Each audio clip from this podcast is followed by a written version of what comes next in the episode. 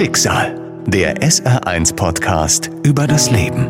Heute. Dann hat sich in 30 Meter Höhe eine von diesen vier Verbindungen, ich glaube hinten links war es, äh, hat sich gelöst. Und aus einem Fallschirm, der ein Viereck ist, wurde ein Dreieck. Das heißt, ich waagerecht sozusagen in der Luft liegend und dann halt natürlich hart und aufgeschlagen. Schicksal, der SR1-Podcast über das Leben. Mit Martin Liss. Es ist ein freundlicher, heller Sommertag, als Schmidl erwacht. Er liegt in einem Bett. Die Matratze ist sehr weich. Er sieht seine Eltern da am Bett und auch seine Freundin. Er sieht eine große Collage vor sich an der Wand. Viele Fotos sind darauf. Er erkennt seine Familie, seine Freunde, seine Kollegen. Aber wo ist er und wie ist er hierher gekommen? Das war so ein ganz komischer Moment, wo man halt irgendwie, äh, was nicht, spuckt oder hustet und komisch atmet. Und ja, man dann halt irgendwie merkt, man hängt ja gerade irgendwie an irgendwelchen Maschinen, kriegt irgendwelche äh, Medikamente, ich nenne es immer so schön Drogen in sich reingepumpt und äh, hat halt aber hier noch so einen Atmenschlauch irgendwie drin. Zusätzlich halt auch noch irgendwelche anderen Schläuche im im Kopf halt irgendwie so eine Magensonde, die halt dann irgendwie für die Ernährung sorgt noch. Und das realisiert man dann irgendwie so. Aber ähm, so ganz ganz erinnern kann ich mich dann nicht mal. Schmidl kann nicht sprechen und er kann sich auch an nichts erinnern. Er weiß nur, irgendwas ist mit ihm ganz und gar nicht in Ordnung. Schmiddels Geschichte beginnt 1989 auf einem kleinen Flugplatz in der Nähe von Chemnitz. Schmiddel ist sieben Jahre alt. Sein Vater arbeitet nebenbei im Fliegerverein als Flugzeugwart. Wir als Kinder natürlich immer irgendwie mit dabei, waren dann auch mit im Urlaub, äh, haben an der Maschine geschraubt, geputzt und äh, das als Spielplatz benutzt. Das ist mein, mein zweites Kinderzimmer. Ich nenne es auch immer mein fliegendes Kinderzimmer. Das ist eine, eine Antonov A2 gewesen, größte Doppeldecker der Welt, wunderschönes Flugzeug, herrlich. Es ist ein Paradies für Schmidl und seinen großen Bruder. Die Familie verbringt ihre ganze Freizeit auf dem Flugplatz. Der Vater geht Fallschirmspringen, die Kinder fliegen in der Antonov mit oder toben sich einfach aus und abends da erzählt man sich Fliegergeschichten am Lagerfeuer.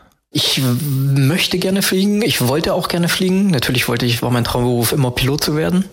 Das Fliegen ist ähm, zum einen eine Beruhigung für, für Geist und, und Seele. Man ist halt oben wei äh, weit ab von allem. Man lässt halt die Sorgen unten am Boden. Ne? Man hat halt einfach nur noch die Weite um sich.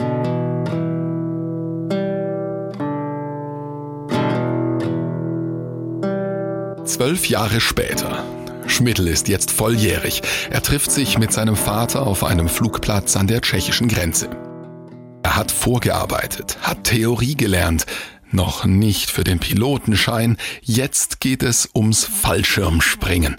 Wie ist ein Fallschirm aufgebaut? Wie packt man ihn? Er hat die ganze praktische Ausbildung absolviert und heute ist es soweit. Der erste große Schritt auf dem Weg zur großen Freiheit, zum Fliegen. Schmidl wird zum ersten Mal in seinem Leben alleine Fallschirm springen. Da wird man vorher halt gebrieft und alles äh, wird nochmal durchgesprochen. Man bekommt seine Ausrüstung, setzt einen Helm auf, Brille auf, zieht sich so einen Overall an und dann steigt man in die Antonov und äh, startet dann und fliegt dann so in 10, 15 Minuten auf 1200 Meter und springt dann da raus. Dieser Moment. Damit ist es passiert. Schmidl ist von einer Leidenschaft erfasst, durch und durch. Diesem Sprung werden noch rund 1500 weitere Sprünge folgen im Laufe der nächsten zehn Jahre. Die Ruhe am Schirm, dieses Freisein, diese Luftfreiheit dann zu genießen ähm, das ist einfach auch mega. Also es ist zum Teil unbeschreiblich, wenn man es nicht selber mal ausprobiert hat und mal so am Schirm hängt und aus 4000 Meter über Usedom zum Beispiel geflogen und einfach die Küste unten an, an Usedom entlang geflogen oder halt auch mal in so einen Aufgang, in so einen Untergang reinzufliegen. Das sind Bilder und das sind Erlebnisse, Momente, die bekommt man so nicht mehr aus dem Kopf raus. Das ist einfach ein Freiheitsgefühl und ein, ein Glücksgefühl, was man dann halt hat, das halt einfach merkt, ich lebe hier gerade mein Leben. Ne? Es ist so schön draußen zu sein, die Natur einfach so zu erleben, wie sie ist, indem ich halt hier fast frei wie ein Vogel äh, am Schirm halt fliegen kann. Und das ist einfach unbeschreiblich schön. einer mehrjährigen Pause startet er voll durch, denn Schmidl macht keine halben Sachen. Wenn schon, denn schon. Nächster Schritt, Accelerated Freefall. Ein Sprung aus 4000 Metern Höhe im freien Fall. Mit Unterstützung von zwei Lehrern, die ihn anleiten. Rausspringen, stabil fallen, Höhenkontrolle, den Griff finden im Freifall, die Fallschirmöffnung vorbereiten. Und dann bei 1700 Meter winkt man ab, biegt sich nochmal so ein bisschen durch, also schiebt nochmal die Hüfte nach vorne, äh, macht so sogenanntes Arch und öffnet dann seinen Fallschirm. Und dann hängt man ähm, bei 1,5 öffnet man den Fallschirm, also hängt man so bei 1300, 1200 Meter spätestens am Fallschirm. Und dann ist man allein. AFF-Lehrer sind weg, die öffnen dann auch ihren Fallschirm, trennen sich und dann äh, ist man allein oben und genießt die Freiheit da oben. Jedes Wochenende geht Schmidl jetzt springen. Von April bis Oktober in Deutschland und im Winter in Spanien. Er hat jetzt auch eine neue Freundin, die seine Leidenschaft teilt. Im Mai bereitet Schmidl sich mit einem Team von Fallschirmspringern sogar auf die deutsche Meisterschaft vor. Er nimmt noch an einem Kurs teil. Seine Freundin ist dabei. Sie hatte noch ein älteres Gurtzeug, sie hat dann mein Gurtzeug übernommen und ich habe ihr Gurtzeug übernommen. Also sozusagen, wir haben die Ausrüstung durchgetauscht. Dementsprechend haben wir halt äh, Bauteile verändert, haben das also vom, vom Fallschirmwart umbauen lassen, alles. Und dann habe ich aber nochmal ähm, an meinem Gurtzeug eine Veränderung vorgenommen, habe das halt nach bestem Gewissen umgebaut, habe es geprüft, ob das auch wirklich so ist, wie es sein soll, so wie man es mir gezeigt hat im, im Lehrerkurs. Dann war es aber schon ein bisschen später und wir sind dann nach Hause und eigentlich wollten wir an dem Abend davor nochmal das Ganze auch prüfen lassen vom Fallschirmtechniker. Und er hatte aber dann auch, war auch müde und hatte auch keine, keine Zeit und keine Lust mehr. Und dann mm, wollten wir es eigentlich den nächsten Tag machen. Aber irgendwie sind wir uns dann nicht wieder über den Weg gelaufen. Und irgendwie war so in meinem Kopf abgespeichert, okay, es ist ja eigentlich alles gut, du brauchst nur noch mal den Vier-Augen-Check. Äh, du kannst es weiter nutzen. Das nächste Wochenende kam dann und wir sind halt weiter gesprungen. War alles gut, hat, ist alles gelaufen. Meine Freundin ist gut gelandet, wir haben Sprünge gemacht, ich bin gut gelandet, habe hab die Sprünge gemacht, jetzt mit dem anderen Gurtzeug, hat alles super funktioniert. Und das ging so 20 Sprünge lang gut.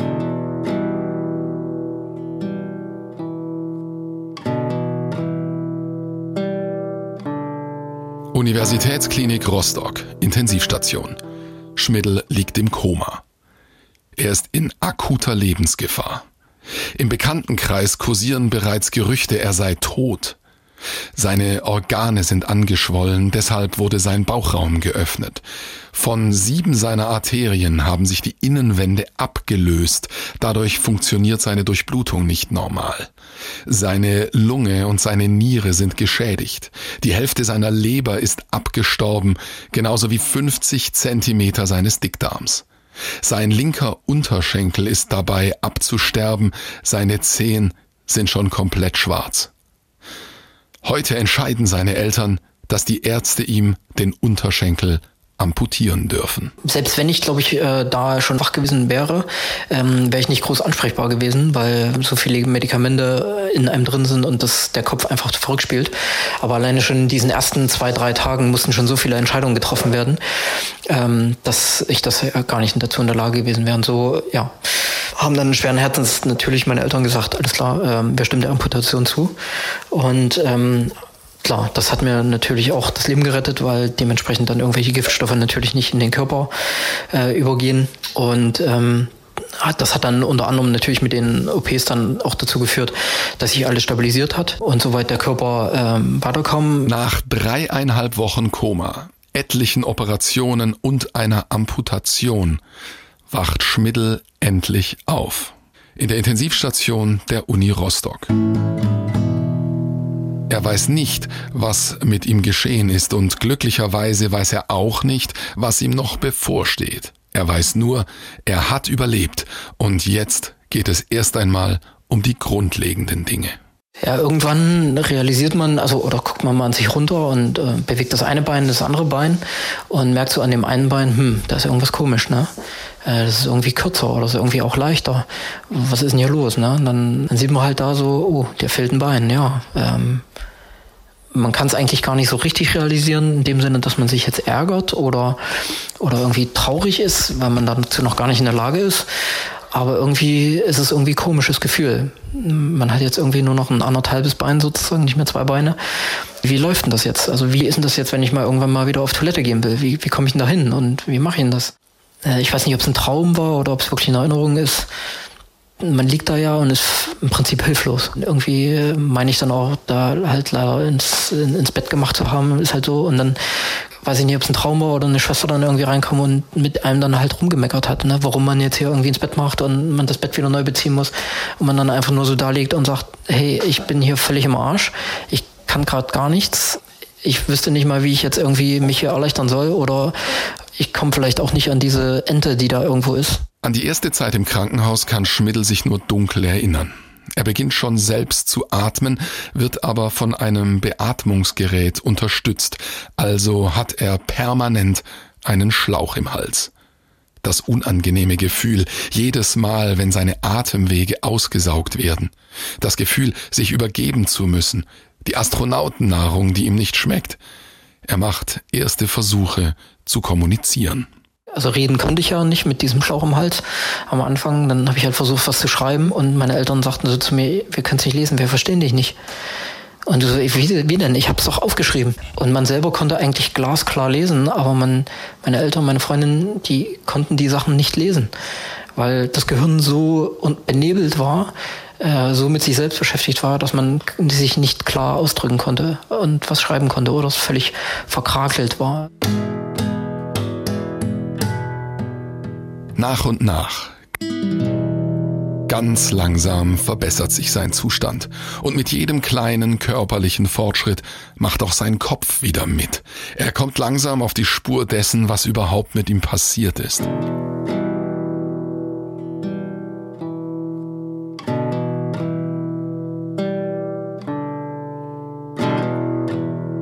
Zwanzigster Mai.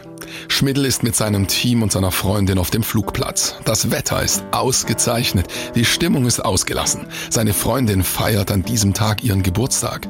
Seine Eltern sind da, die Eltern der Freundin, ihre kleine Schwester. Es gibt Kaffee und Kuchen und zwei, dreimal springen sie. Danach, ab etwa 17 Uhr, setzt Schmiddels Erinnerung aus. Ich weiß halt nur das, was mir dann jetzt erzählt wurde. Wir haben unseren Sprung gemacht, lief alles gut, 4000 Meter, haben nochmal einen Abschlussteamsprung gemacht, ganz entspannt. Schirm ist aufgegangen. Ich bin ganz normal meinen Plan abgeflogen, wollte dann landen, habe dann auch meinen Turn gemacht. Ich habe dann so eine beschleunigte Landung gemacht, so einen 270er Turn. Äh, bin aus dem rausgekommen und dann hat sich in 30 Meter Höhe eine von diesen vier Verbindungen, die ich halt umgebaut habe, hat sich gelöst. Und aus einem Fallschirm, der ein Viereck ist, wurde ein Dreieck. Und eigentlich hört die Drehung in der Höhe auf, die ich dann mache diese beschleunigte Drehung und ich fliege nur noch geradeaus. Jetzt löst sich diese eine Verbindung und der Schirm geht aber wieder in eine Drehung über. Neigt sich auch nach unten. Das heißt, ich als Pendel hinten dran neige mich auch nach unten und liegt zum Teil dann waagerecht sozusagen auf dem Horizont. Und das sind 30 Meter höher. Das heißt also, ich bin ungefähr 20 Meter am offenen Schirm nach unten sozusagen getrudelt. Äh, waagerecht sozusagen in der Luft liegend, wurde mir gesagt. Und dann halt natürlich hart unten aufgeschlagen. Schmidl ist ansprechbar, er versucht aufzustehen, aber man hindert ihn daran. Er habe gut mitgearbeitet, erzählt man ihm später. Er selbst kann sich an nichts erinnern. Ein Rettungshubschrauber fliegt ihn nach Schwerin. Dort können die Ärzte ihm nicht helfen. Die Verletzungen sind zu schwerwiegend. Es geht also wieder in den Rettungshubschrauber und dann nach Rostock.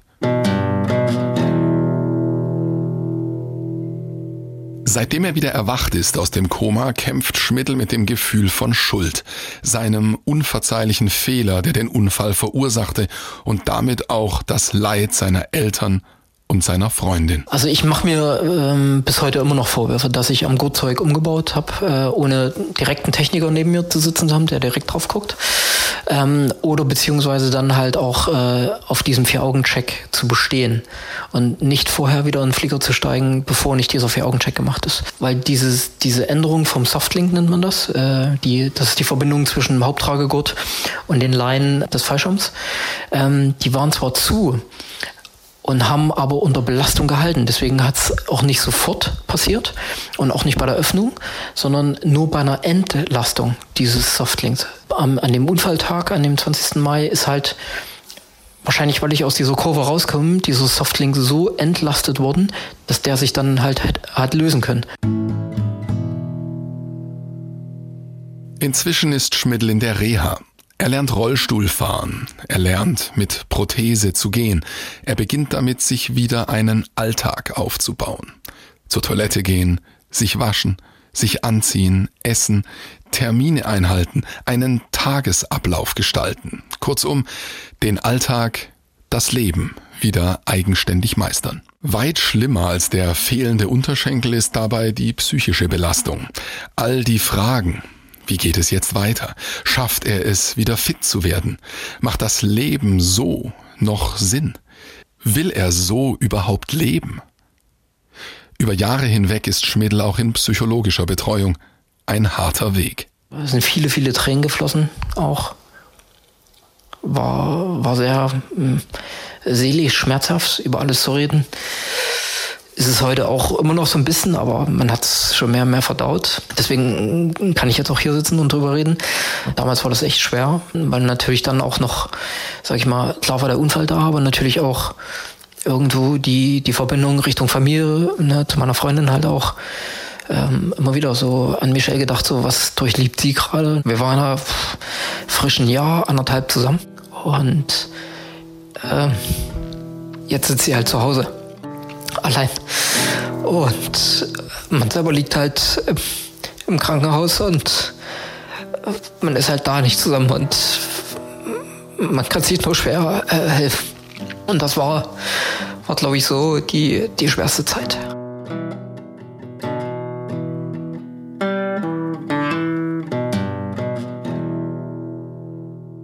Was braucht man, um das zu überstehen? Was bringt einen wieder nach vorne? Was gibt Hoffnung? Für Schmidl ist das leicht zu beantworten. Er ist einfach dankbar. Für all die Liebe und die Hilfe, die ihm in dieser Zeit geschenkt wurde.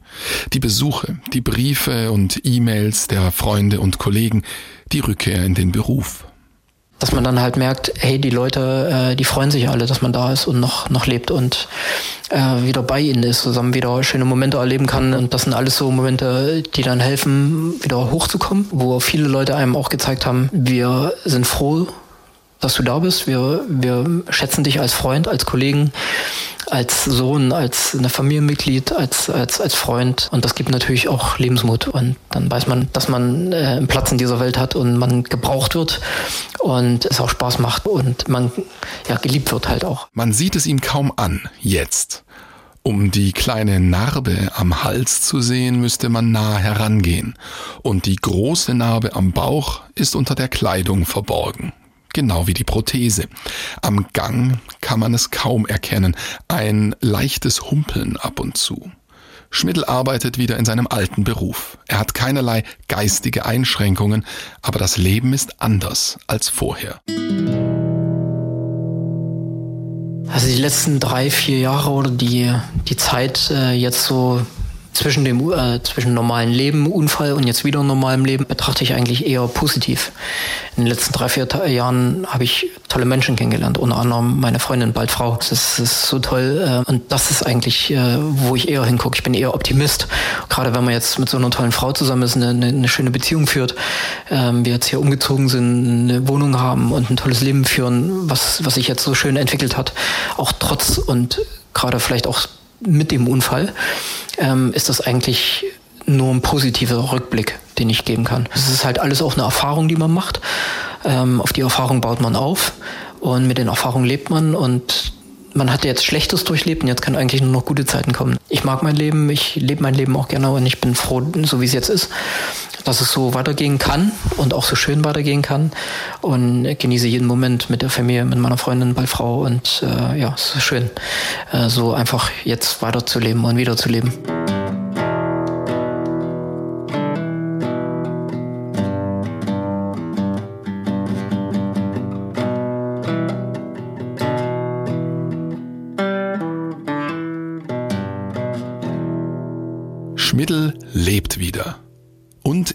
Sein Leben und trotzdem gibt es eine Sache, die ihm einfach wahnsinnig fehlt. Der größte Wunsch ist durchaus ja wieder Fallschirmspringen oder Fliegen auch, weil nur dadurch, ähm, sage ich mal, ist das Ziel immer da gewesen, vor Augen gewesen, dass man halt in Anführungsstrichen weiterlebt, ne? oder dass man sinnvoll weiterlebt und dass man auch wieder mit Spaß weiterlebt. Als man dann so äh, auf Prothese laufen gelernt hat und gemerkt hat, okay, das funktioniert, die Prothese passt gut, okay, man kann mit der Prothese auch ein ganz normales Leben führen und auch mit allem anderen. Der Bauch ist wieder zu, ähm, Darmausgang ist weg, dann sagt man, alles klar, jetzt kann man auch wieder Sport machen und dann kann man ja mal versuchen, mal wieder in die Fallschirmsprungrichtung zu gehen. Aber das geht jedenfalls bislang nicht, denn die Garantie seiner Prothese schließt Fallschirmspringen aus. Und damit hätte er bei Beschädigung nicht nur womöglich hohe Kosten zu tragen, sondern auch Probleme mit seiner Versicherung. Und dieses Risiko will er nicht eingehen. Er hofft aber, dass es in Zukunft eine Möglichkeit geben wird. Und Schmiddel wäre nicht Schmiddel, wenn er nicht schon eine gute Alternative zum Fallschirmsprung wüsste. Zum Glück gibt es einen Windtunnel, in dem ich vorher schon war. Und dann habe ich irgendwann einen Termin gemacht und bin dann erstmal wieder so fünf, fünf Minuten einfach nur ganz entspannt drin geflogen, ohne groß was zu machen. Und das ist so ein ganz wichtiges Phänomen, wenn man dann wieder merkt, hey, das Leben macht Spaß. Das Leben macht auch Spaß, weil ich nicht, nicht mehr diesen, mit diesen Verletzungen zu tun habe und auch nicht mehr mit diesen psychologischen Belastungen, sondern das Leben macht trotzdem Spaß, auch wenn ich jetzt eine Unterschenkelamputation habe, auch wenn ich im Rollstuhl sitze manchmal oder äh, vielleicht nicht so beweglich bin. Das Leben macht trotzdem Spaß, weil ich wieder mit meiner Familie zusammen sein kann. Ich kann mit meiner Freundin zusammen sein, ich kann wieder arbeiten, ich kann auch wieder sozusagen meinem Hobby nachgehen. Natürlich nicht komplett, so wie ich das vorher gemacht habe, aber ich kann halt trotzdem wieder im Windtunnel fliegen. Ähm, vielleicht auch nicht so wie vorher, aber ich kann trotzdem noch wieder Spaß mit den Leuten haben. Und das ist so ein Moment, der gibt einem so unglaublich viel Selbstvertrauen wieder, was ich vorher verloren hatte, einfach, weil man sich halt irgendwie äh, schwach fühlt. Man fühlt sich irgendwie nicht, nicht wirklich nicht gebraucht, aber äh, man fühlt sich halt irgendwie nicht, nicht irgendwie ausgelastet und, und da halt äh, fehlt halt so ein bisschen dieses, eben du wirst mehr gebraucht. Das gibt halt unglaublich viel Kraft und Selbstvertrauen und auch wieder Spaß am Leben. Und das ist so ein Ziel, das muss man sich einfach setzen.